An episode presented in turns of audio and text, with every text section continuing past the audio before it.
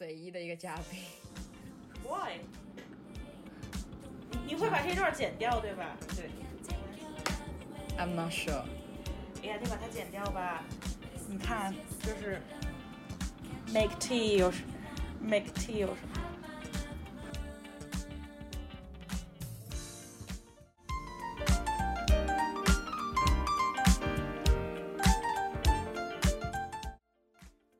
朋友们，大家好，欢迎收听新一期的《卡在中间》。嗯，我是 Echo。今天这一期很特别，算是我们这个节目展开的一个新的实验或者是新的企划吧。然后也迎来了我们节目的第一位嘉宾，给大家介绍一下吧。他希望我们称他为套嗓。OK，套嗓跟大家 打一个招呼。你们好。我我我我都不知道我是第一个嘉宾，我以为一直是有嘉宾。因为你一直都没有听我们节目，都没有。哎呀，对，我觉得第一个嘉宾不听我们的节目，怎么能就是没有听呢？我只是没有经常听而已。真的吗？对呀、啊。OK，好，我接受了。好，我就当是真的吧。哎呀，你一定要当真的听才行啊。嗯，好，我已经当真的了。哎呀，那就好。今天呢，为什么说是一个新的企划？因为我和 C 卡都会在事先做一些准备啊，或者是做一些文案。但是今天这一期没有做任何准备，也没有任何的文案，我空手上阵。对，就空手上阵，就连嘉宾本人也不怎么经常听我们节目，所以最后的 这个话是假的呀，我是我是经常听，我只是不那么经常听而已。最后这一期节目会呈现一个怎么样的效果，我们都完全未知。所以说，那就开始吧，正式的开始吧。哎，我们不是已经开始了吗？对，就是进入到咱们今天要聊什么内容啊？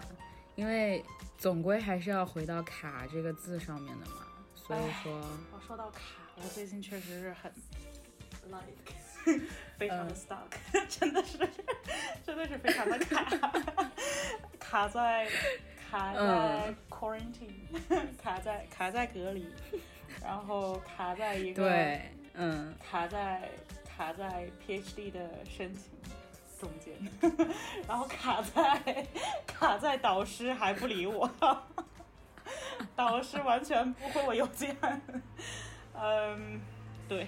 可以说是非常卡了，哎，对对对，就是上一期是我还处于隔离期间，然后这一期咱们的这个嘉宾，他也是刚从英国回来，然后现在也是在酒店隔离当中，卡在隔离。哎，是真的 stuck in the quarantine，就是哎呀。哎，没有想到隔离真的是这么辛苦，然后再加上我的申请一直没有结果，然后好不容易，哎，你说他说的是我们两个月到两个月半之间一定会给您一个答复，然后呢，现在已经过了两个半月了，他还没有给我答复，然后他突然给我发了一个邮件，却给我的不是答复，而是问了我一个问题，你说这是不是无异于在挠我痒痒？太过分了，确实挺。挺焦灼的，应该没没错。然后，嗯，然后我又还在隔离，然后我的作业还没写完，呃，真的是各种各各种事情都进行不下去，哎，真的是卡住了。我记得昨天还是前天，你跟你老师说的是你现在不想写作业，然后对方选择给你两周的时间。呃，对，给了我两个呃 two weeks extension。哎呀，这个事儿是这样的，这不是我不想写啊，就是我这么我这么用功的人，对不对？你看我每天都在努力的看电脑和手机，每天一个明明之前在英国跟我相差着几个几个小时，呃，八个小时，在八个小时九个小时的人，嗯，每天跟我同样的作息，我都。我都有一种错觉，我说我到底是我是不是他这个人到底是在哪儿？对，我说他是在骗我。每天我白天的时候，他跟我说他在学习，他在看书。可是我也是真的在看书呀。对啊，这个人真的就是每天日夜颠倒。然后现在回了国之后，因为回来确实真的很辛苦嘛，在飞机上，嗯、他是三十多个小时没合眼。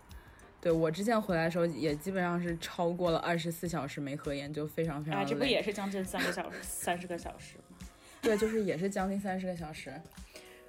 对，就就都很累，嗯，这个我可以理解。就是我刚进酒店隔离那几天，我也觉得每天什么都不干就已经是精疲力竭，就很想睡觉的那种状态。哎，但是我现在都已经快刑满释放了，依然觉得很累。哎，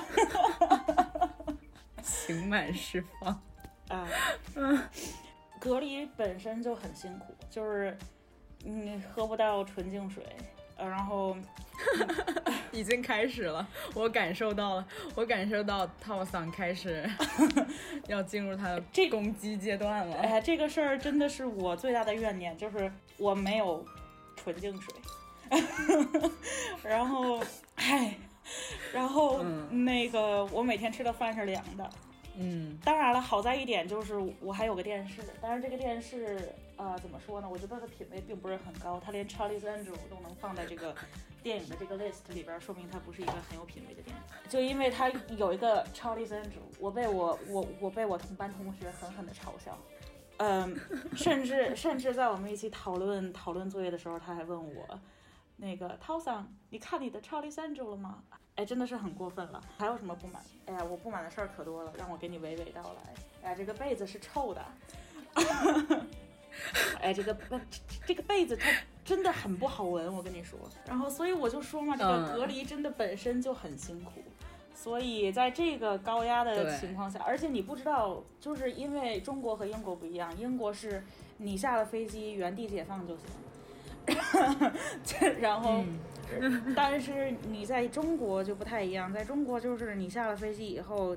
度过了层层难关才能来到酒店，然后每当你的航班上有一个人确诊，你比新闻还早知道，就是你要比任何人都早知道，就是你才是第一手的信息源，没错，他本人，没错，就是我我我可能在他本人之后十分钟就立刻，喂，您好，是陶小姐吗？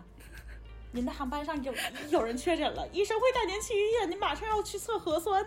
真的就是你不知道哪天你可能就要重新开始你的隔离，或者说你不知道哪天你就可能你就有有了什么症状，因为哪怕你在飞机上做了各种措施，这个病毒嘛眼睛是看不见的，你你你你怎么知道你有它厉害？而且我有三十个小时没睡觉，嗯，在这种情况下，嗯，我我要怎么写作业？写不了作业，所以我就给自己找了一个很正当的理由玩手机。也没有，也不是了。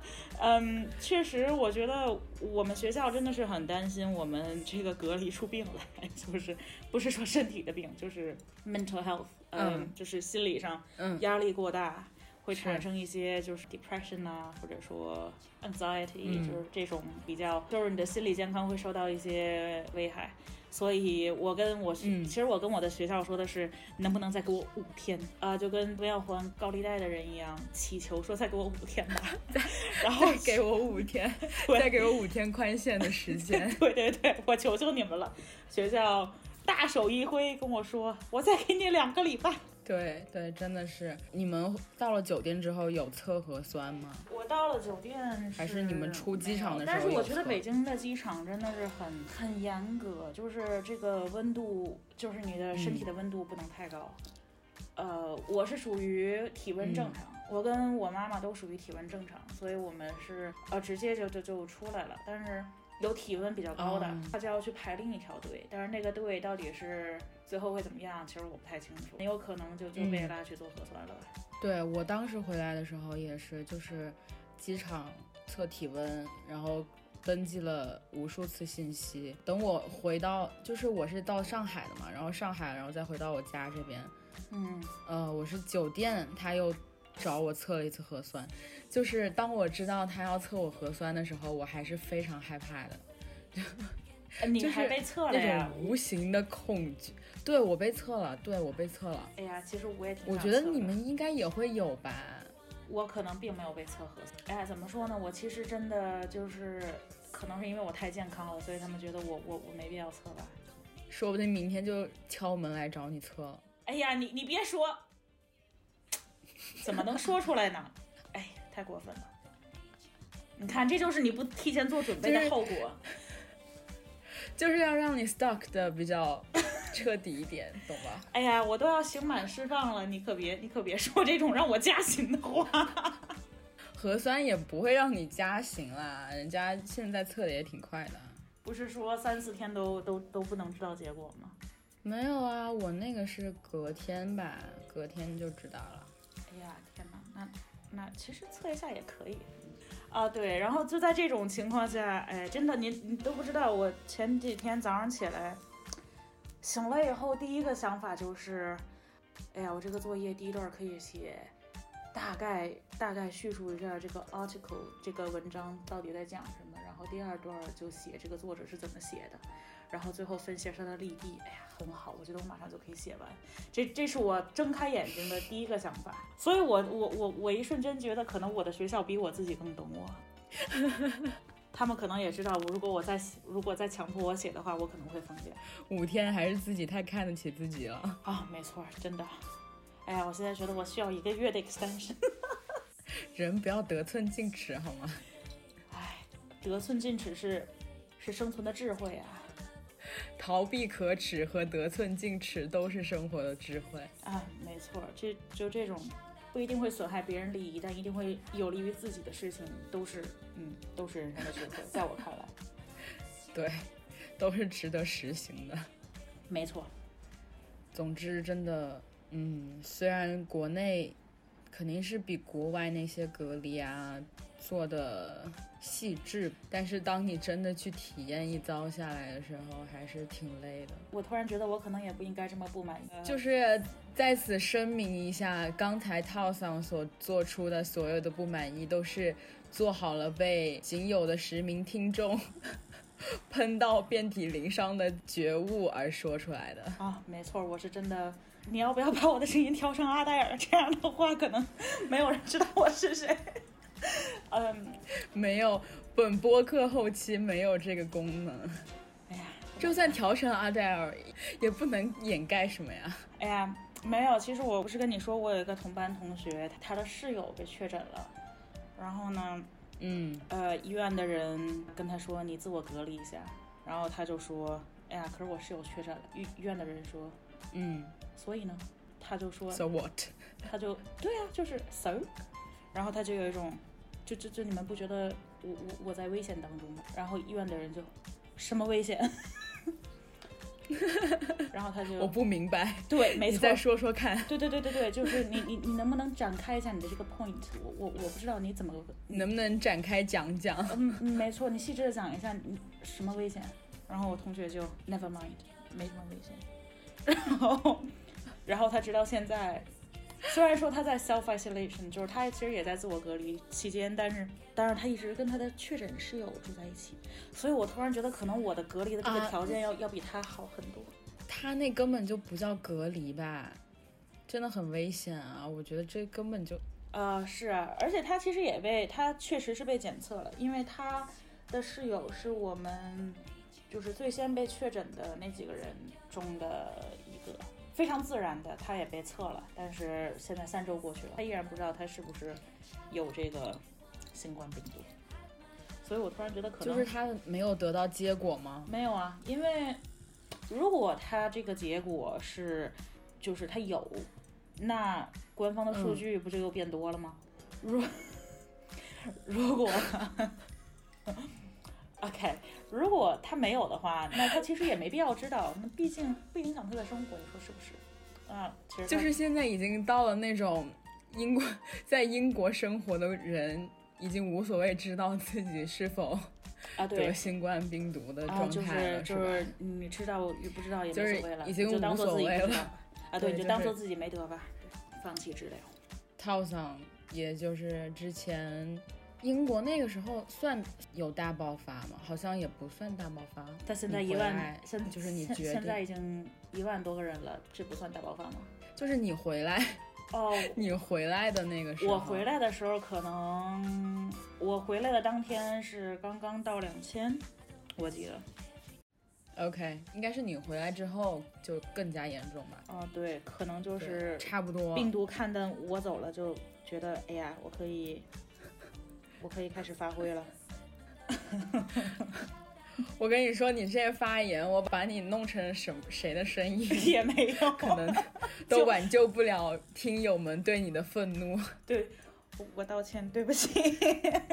对他确实是因为，也是因为个政府并没有做什么事儿，所以他其实今天这个结果是必然的，只不过是很巧，我在爆发之前逃了出来。是差不多，差不多。因为我回来的时候也是，我是在名古屋嘛，然后爱知也是日本排名第二的感染人数确诊，我回来之后也是数字一直往上冲，一直往上冲。哦，现在日本有多少？我没有看今天的总数量，但是今天东京都圈单日确诊人数突破六十。就自从 自从宣布了奥运会延期之后，可能它整个检测什么之类的，日本觉得他们也可以慢慢做的，可以放手了。毕竟这个东西确实啊，你要是从你要把那个奥运会延期这件事情从安倍嘴里说出来，和整体局势导致它不能够开，是完完全全的两码事儿。就日本日本人和日本政府层面，他肯定是不会希望说由自己来宣布这件事情，他一定是最好最好的状态就是处在一个我们不得不延期。嗯，对，所以说这个事情一旦确定下来之后，往后的事情都比较好办了。但会不会大爆发，我不确定。现在日本是不是处于一个大爆发的阶段啊？今天我刚看了 NHK 的一个纪录片，它应该是取材是一周之前，然后当时采访的那个教授，他说日本一直处于一个叽哩叽哩的状态，就是濒临大爆发的边缘。然后他说，大爆发是肯定会有的，对，就是时间早晚的问题。嗯，我感觉可能现在就已经越来越近了吧。我之所以觉得英国其实已经处于一个爆发的状态，是因为它它一直是轻症不检测，所以现在检测出来的人其实都是有重症，就是他们就是已经病得不行了，医医生判断他们必须做检测，所以现在这些人是嗯，可以说是都是比较叽哩叽哩的人，就是确诊人 OK，都是被病毒折磨的比较痛苦的人。然后那些轻症，就像昨天 Boris 他发了那个一个视频，嗯他说 mild symptoms，一般这种所谓的 slight symptoms、mild symptoms，一般英国是不给检测的。所以由此可见，就是英国现在大部分人就是被检测，或者说就是被确诊的这些人，应该都是重症。也就是说，其实他其实已经有很多人被传染了，但是他们自己还不知道，或者已经有一些轻症的人，但是他们能不能靠自己的自身的身体熬过轻症，或者说慢慢的变成重症，然后去医院检测，就是这两条路了吧。所以这是我觉得英国处于一个爆发阶段的原因。OK，我昨天晚上看到一个新闻是说，伯明翰机场已经在开始改造成停尸房哎呀，的新闻。对，其实他们把什么改造成停尸房，现在我都不是很惊讶啊。对，确实没有那么多放放放尸体的地方。对，就之前你跟我说那个医，你跟我说你朋友那个医院只有五张病床能够接纳病人的时候，哎整个人都哎，真的是他们，就是就整个人就愣住。哎，真的是非常的 sad。他们是说他们的就是这种重症的病床只有五张，平时的病床有多少我不知道，但是他们的病重重症的病床啊真的是只有五张，然后 OK，肯定也是不够用。具体接下来要怎么应对这个病毒，还是要看大家有够不够自觉，或者说看英国的医疗系统有没有那么多的 capacity 呃能力。是，我觉得这个病毒真的是靠自觉。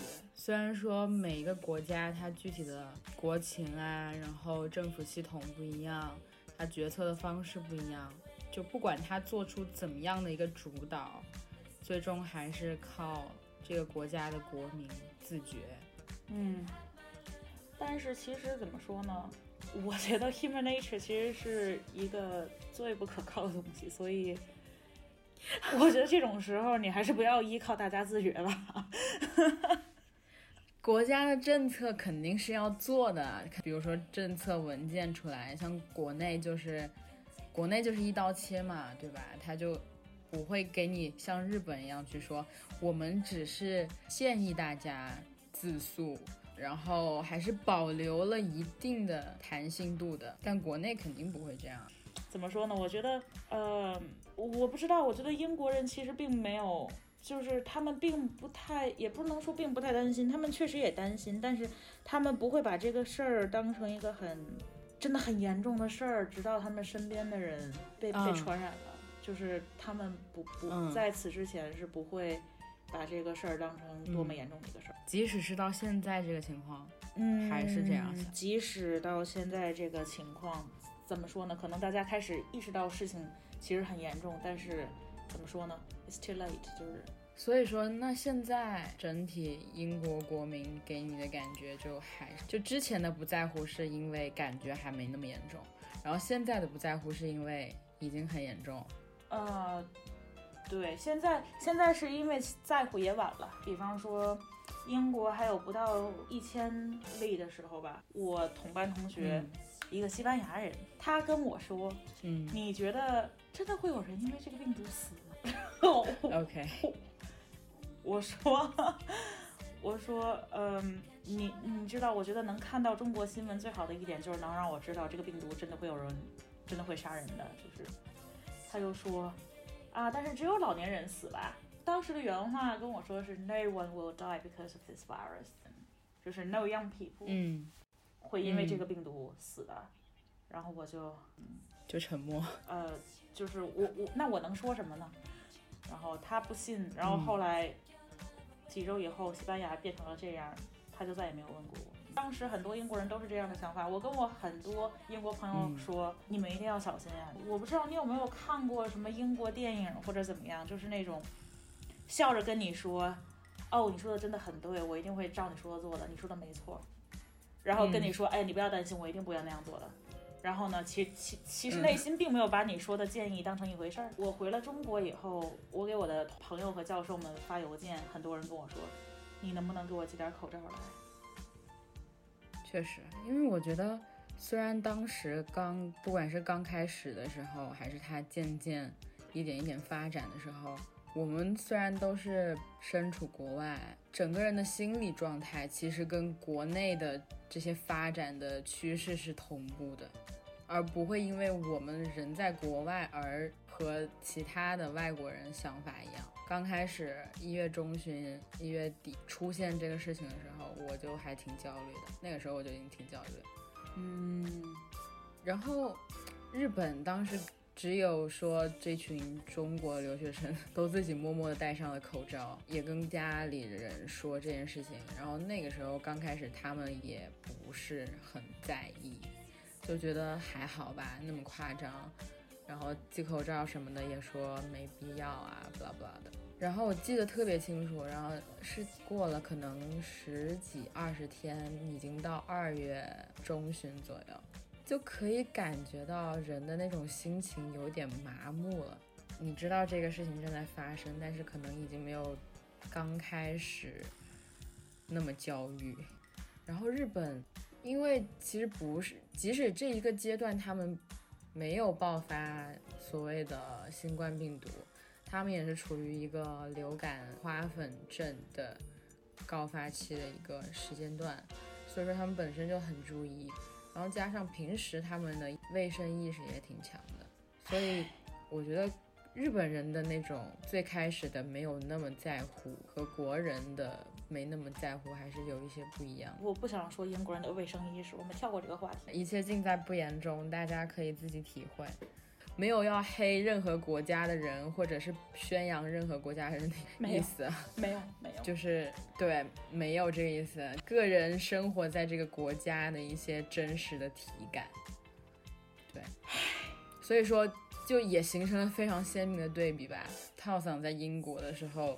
会持续一个比我内心当中焦虑时间更长的一个状态，因为我当时也不是很担心日本，我担心的事情是我害怕他们因为我是中国人而感到不安或者是焦虑，所以会自觉的戴上口罩。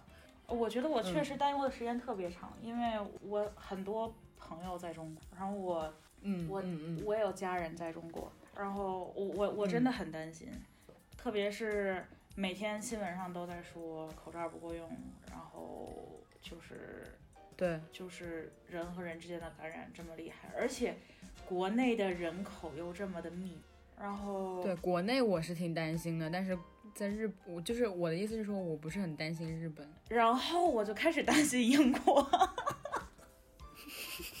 一开始是就是有一些，比方春节的时候有就是有中国的家长会来英国看小孩儿，然后有一些就是武嗯汉啊、来的。英国是一个强制吧是不，会要求人嗯去做什么事情的。嗯，所以他只能嗯说从中国来的人，请你自己去医院记录一下。然后呢，据我所知，就是有很多家长就并没有，就是特别是这些家长还还是武汉的人。嗯从那开始，我就开始我就开始担忧英国。虽然说英国一直直到二月份吧，英国都没有出现任何确诊的人，然后我当时都有一种错觉，就是可能英国就逃过去了。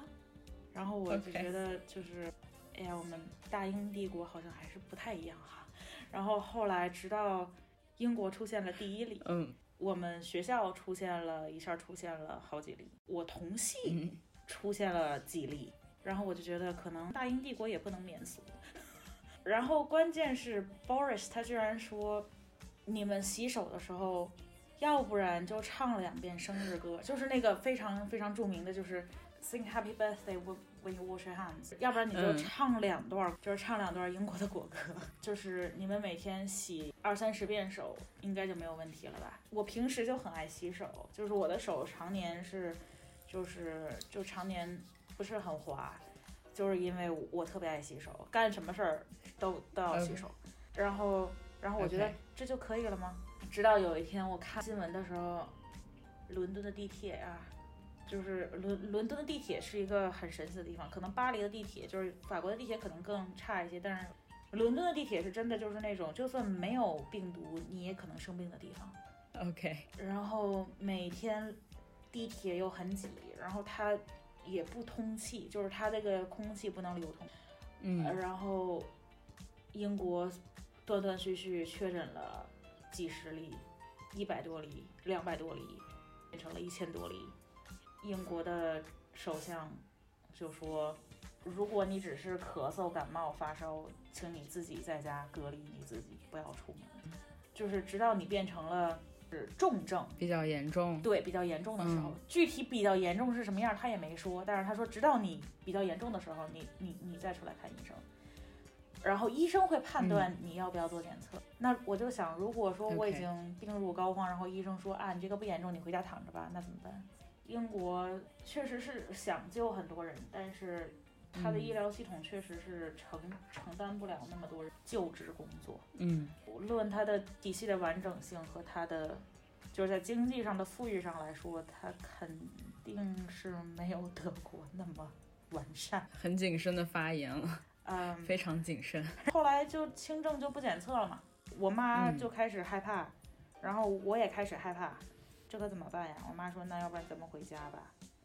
哎，您等一下，我妈说怎么了？我说那回那回家的话，能吃烤鸭不？我妈说应该不是问题。我说那行，您订票吧，咱回家。OK，套套桑只有一个要求，烤鸭。啊、对，就是我目前为止只有一个要求，就是烤鸭。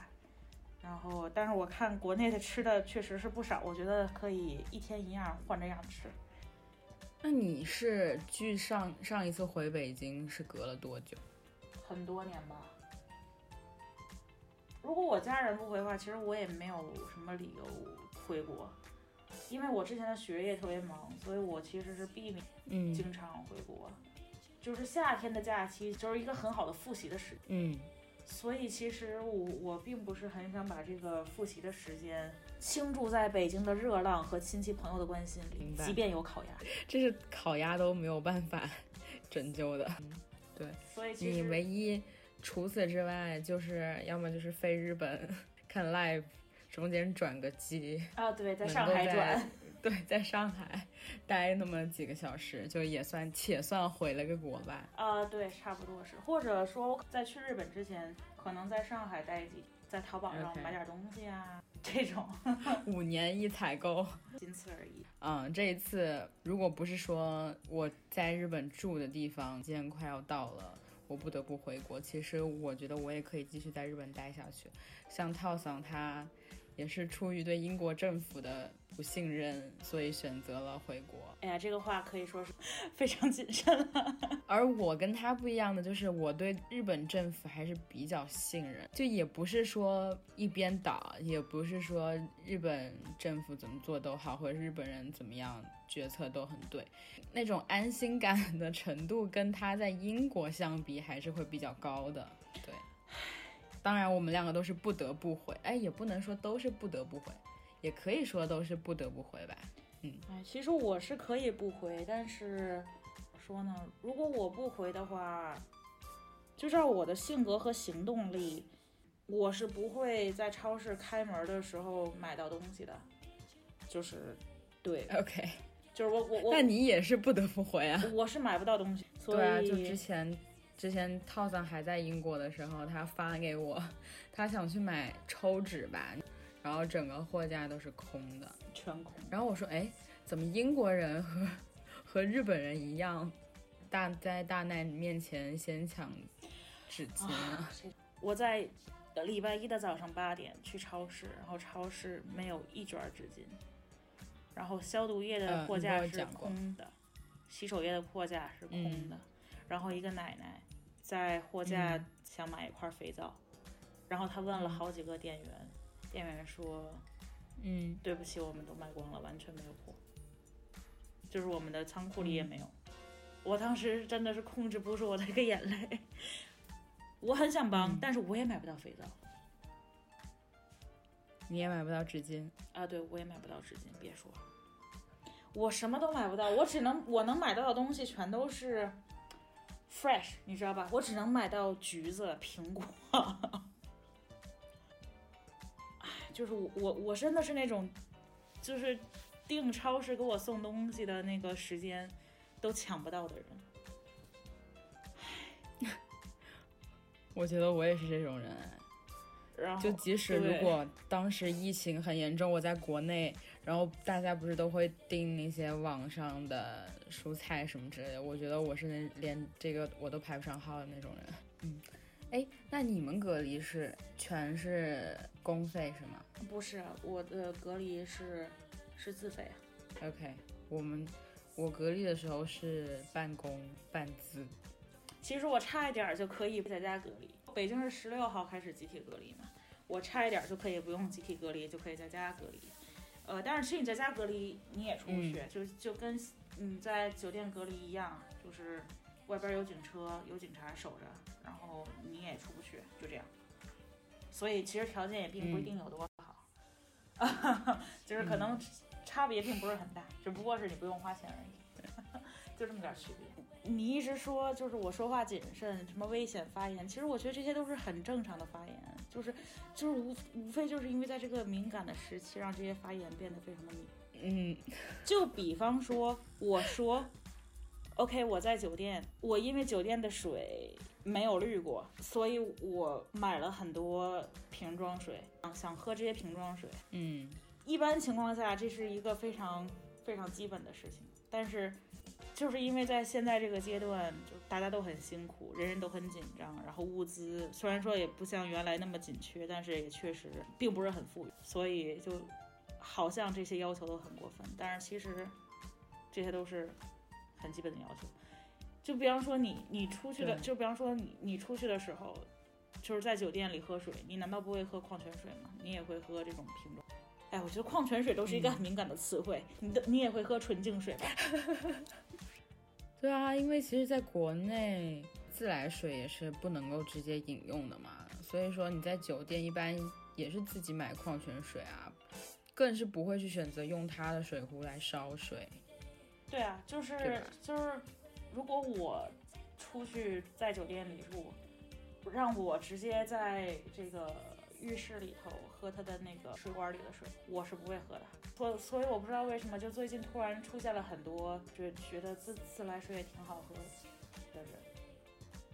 哎呀，这个话确实有点危险发言，但是 这 真的很危险，对，真的很谨慎啊，非常谨慎了。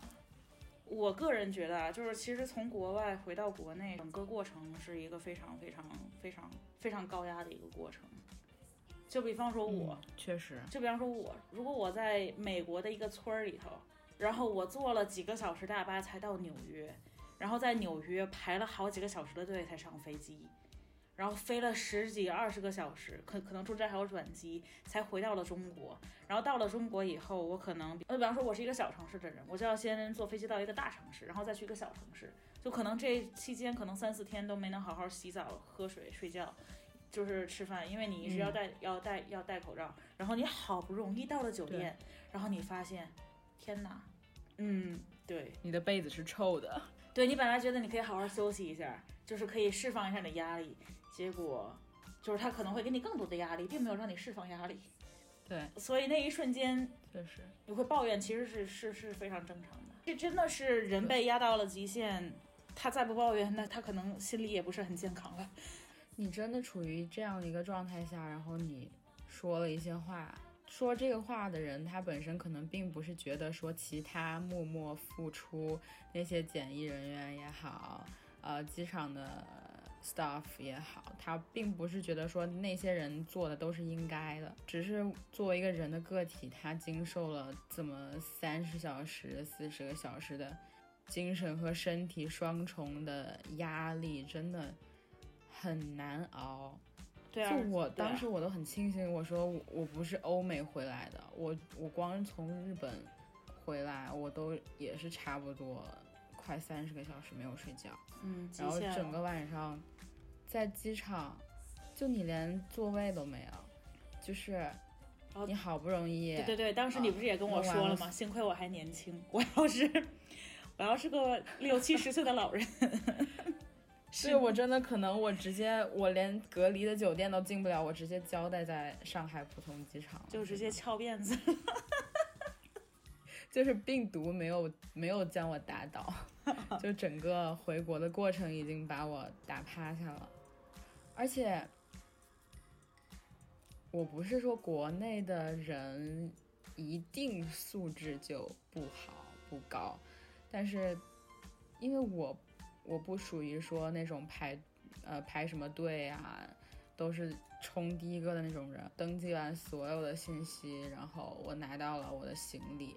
当时已经晚上过了十二点了吧，然后我终于是能够走到那个大厅，可以稍微休息一下的时候，就发现本来那个大厅也不是很大，椅子也不是很多，然后先到的人已经三三两两的，整个就躺在那个长椅上，唉，就你根本就没有任何位置可以坐，嗯，大家就是能够找到那种靠墙的。空地就已经很了不起了，然后当时我就推着我那个行李的推车，我就想说，那可能真的是要坐在地上自己的行李上哦，坐一晚上。对对，然后当时其实我在写一个 paper，然后你问我你是不是没有睡觉？我说对，我我这边刚下午，我没我没睡觉。你就啊，那还行，我可以跟你聊一聊。然后我当时整个人都觉得，对，然后我当时整个人都觉得，哎，艾可好卑微啊，就因为真的就是很想跟别人聊，但是呢，你连一个充电口都都没有，就是我这种人怎么可能站得到充电口？我连一个座位都没有，然后我就，我就我就想说，哎，要不还是少说几句，但是我又觉得很无聊，太难熬了，我当时。又很无聊，然后又很累，然后我又在胃痛，就是整个人，我不知道人的状态还能不能再糟一点。而且，你胃痛，你即使坐在行李箱上，你也觉得很难受，就是你坐着也不行，站着、走着你也不能走去哪儿。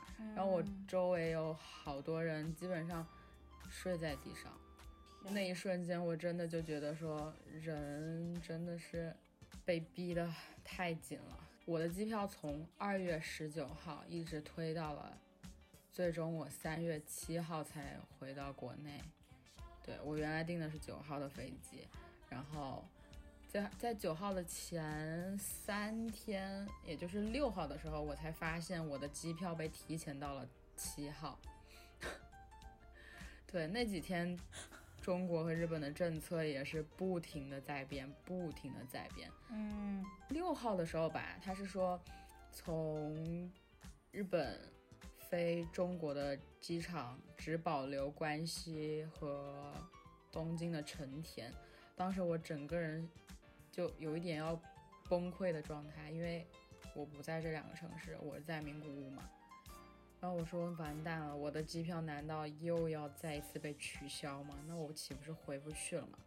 然后后来发现哦，机票整个系统帮我保护到了七号。那半个月我就有一种真的是人活着就像蝼蚁，而且你不仅要看中国，你也要看日本，就是两个国家的政策在不停的变，然后你的机票也在不停的变，所有的事情都在不停的变。那当时我，晚上落地浦东之后，我是在机飞机上等了三个小时才下去的。对，因为当天飞上海有两趟日本的飞机，在我们之前一趟是从札幌飞的，然后另外一趟就是我们从名古屋飞的，而且当时北海道是全全日本第一的感染率，我们是第二，所以说，you know。而且整个那个海关大厅，它也不允许说同时有那么多人在大厅里面，所以它是一定要等他们那一飞机的人都检疫 OK 了，完成了之后才能让我们下去。唉，所以怎么说呢？我觉得从国外回来真的很辛苦，但是很多人真的是不得不回。对，很多事情不是那么简简单单一句话就说好或者不好的，很多决定在这种时期也不是我们自己一个人能决定的。或者说签证到期，或者说是被、就就各种各样的原因要求他们必须回国的人回国了，对，然后很不幸他们被感染了，然后在这个时候，国内已经有怨气的人发现，哇，我好不容易熬过两个月，你们又回来，你们想干什么？其实真的是就是国内的人也是被压到了极限，我觉得很多就是现在这些言论真的是给他们一个给他们一个出口，那不然我觉得他们也要憋出病来了。就是我个人比较不能苟同的，就是国家的新闻在报这些东西。故乡建设你不在，千里投毒你最快是吧？就是给你贴上这种标签儿。新闻的这个主持人确实在这样说，以这种话作为开头开始今天的新闻，然后紧接着说从哪个哪个国家呃回来的中国人，因为没有如实汇报自己的情况被确诊，然后传染了多少多少多少人。就这样的新闻，然后以这样的开头，然后其实我心里是无法赞同的。嗯嗯嗯，确实，因为你整个就是在做一个舆论导向。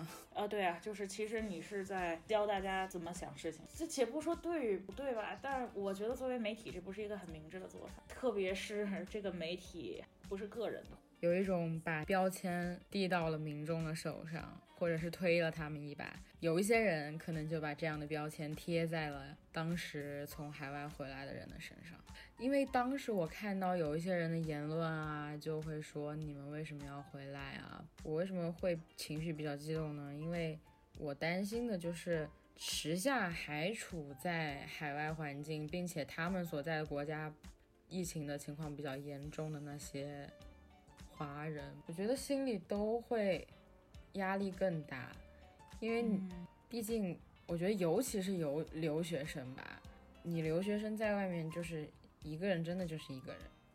我觉得你像套桑就还稍微有一点不一样，因为他套桑是北京和伦敦两边都有家的嘛，所以他还会稍微有一些家庭的庇护感或者是陪伴感。嗯但如果说单单是作为一个留学生，你到一个陌生的国家去学习和生活两三年，那真的就孤单感会更加的严重。那其实你然真的是后一个很整个孤立无援。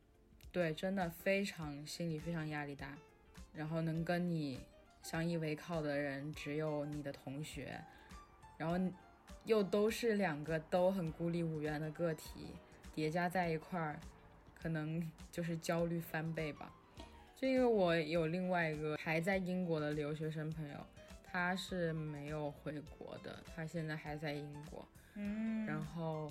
对他也是一个很卡的状态，他他很想回国，但因为他也是现在是大四，马上要毕业了。如果他回国的话，当时他也不知道说后面这个课程会怎么办，因为当时还没有采取一个全面网课的状态，就是课不敢去上，口罩没有几个。但是呢，你不去上课，你的学分怎么办，对吧？如果你选择回国，那后续的课程假设它没有变成一个线上的课程或者其他的处理方式，他的毕业要怎么办？因为你在英国一年，你的花费肯定也是不少的。嗯，他整个人就非常非常的焦虑，也是晚上睡不着觉，凌晨两三点、三四点都无法入睡，早上可能六七点、七八点又重新醒来，但醒来又不敢去上课。我其实挺担心他的。我就每天看到他发的那个睡眠质量的那一张截图，我就也觉得很难受，因为我很能够理解那种处于现在这个状态，然后还没有办法回国，嗯，你身边没有人陪伴你的那种感觉。心理健康这个问题本身就非常不被国人所重视。那你尤其是在现在这个阶段，你本身整个大环境给人的心理压力就非常大了。当然是就像刚刚套桑所说的一样，可能也是成为了国人的一些情绪的发泄点。但我想说，至少周围是有家人，是处于一个比较熟悉的环境当中的吧。我很希望大家能够是意识到。至少是留学生的这个群体，因为他们也不像说可能有些华人啊，他在海外拼搏了一些年，他有一些积蓄，或者他有一些自己的事业，他有一些小小的根基在海外，对吧？你像你作为一个留学生，你有什么？就可能在这一点上，各个国家都没有。都没有想到，或者说是还没有开始着手准备，就是在疫情过了之后，很多人 因为这件事儿出现一些，嗯嗯 PTSD 一类的状况，要怎么办？有没有？会不会有给他们的一些心理的支持？因为其实现在大家为了应付这个病毒本身，你身体上的一些修复就已经是精疲力竭了。哪怕是给当时在医院工作的医护人员提供这种 system，呃，来来帮助他们度过自己心里的这些阴影。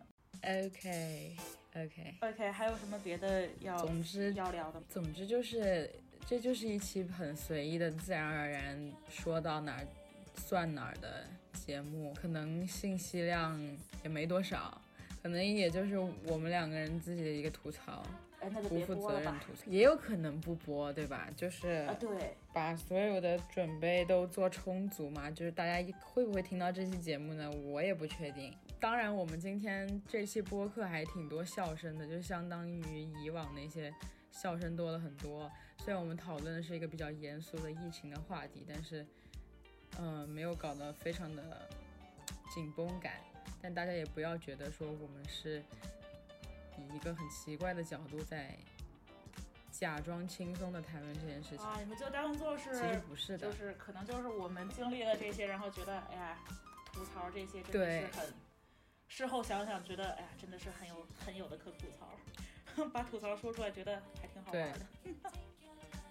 是，所以我也不是很确定这期节目能够给大家带来什么样的效果，就是怎么说呢？就是疫情期间，大家心理压力都很大，然后互相理解一下。如果有条件的话，我们可以这个做一些心理咨询；如果没有条件的话，可以通过听播客来，就是听到我们的吐槽，可以心里放松一些。就是因为这个世界上不是没有跟你有共鸣的人啊。新的计划如果能够顺利产出的话。